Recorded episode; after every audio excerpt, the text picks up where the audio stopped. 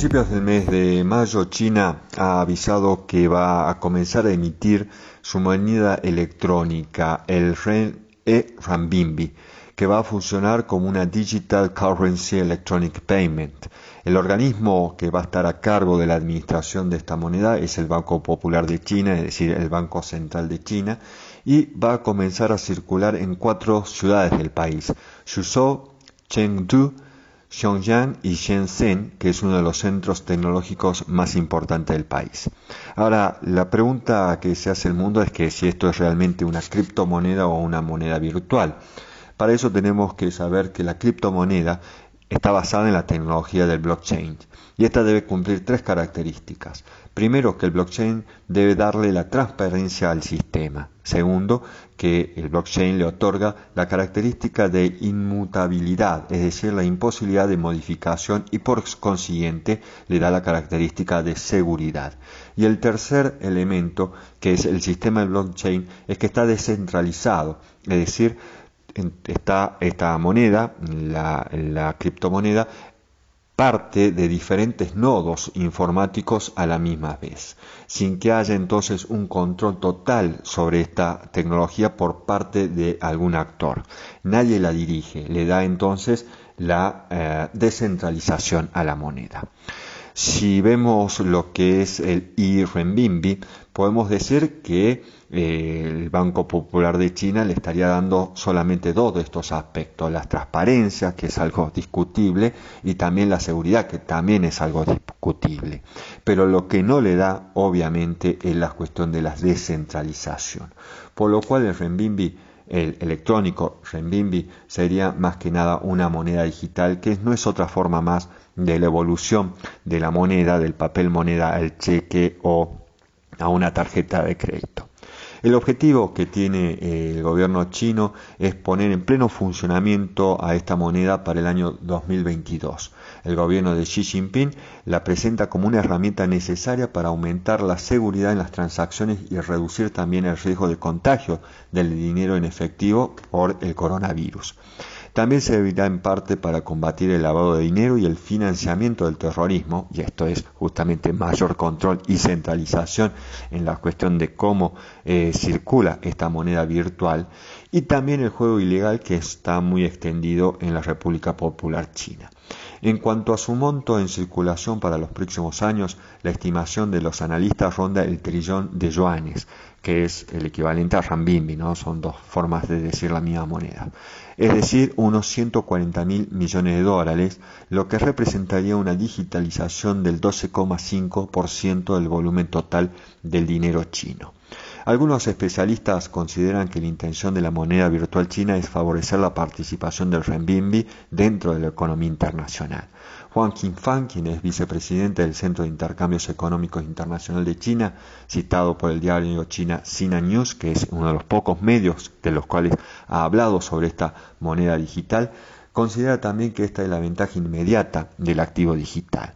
Dice Qifan que la internacionalización del renminbi es el objetivo fundamental. El sistema monetario internacional liderado por el dólar excluyó con éxito a la moneda china.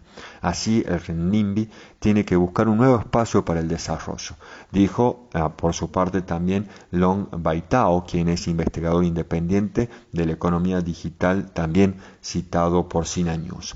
El medio destaca además que una moneda virtual de Estado proporciona una alternativa para mitigar el impacto de cualquier sanción o amenaza de exclusión a nivel de país como de empresas. Esto último es referencia a las sanciones comerciales que han sido promovidas por los Estados Unidos en los últimos años. Expertos también plantean que esta noticia se vincula con los recurrentes pronósticos, hasta ahora frustrados, de la inminente caída del poder global de los Estados Unidos y su moneda, el dólar, como principal moneda de reserva y de transacción internacional.